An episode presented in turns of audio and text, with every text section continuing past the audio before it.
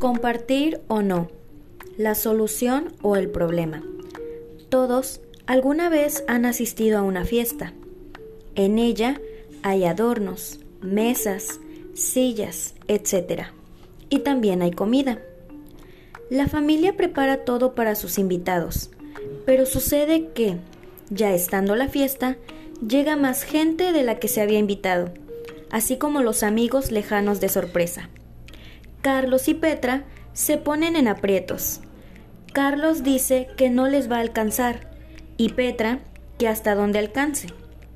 Manuel le dice a su papá que no se preocupe, que aunque sea un poco, les van a compartir. Sofía dice a su mamá que Dios multiplicará la comida. En la actualidad, sabemos que hay mucha gente que no tiene que comer Sabemos que hay mucha gente que tira o desperdicia la comida, las frutas y verduras.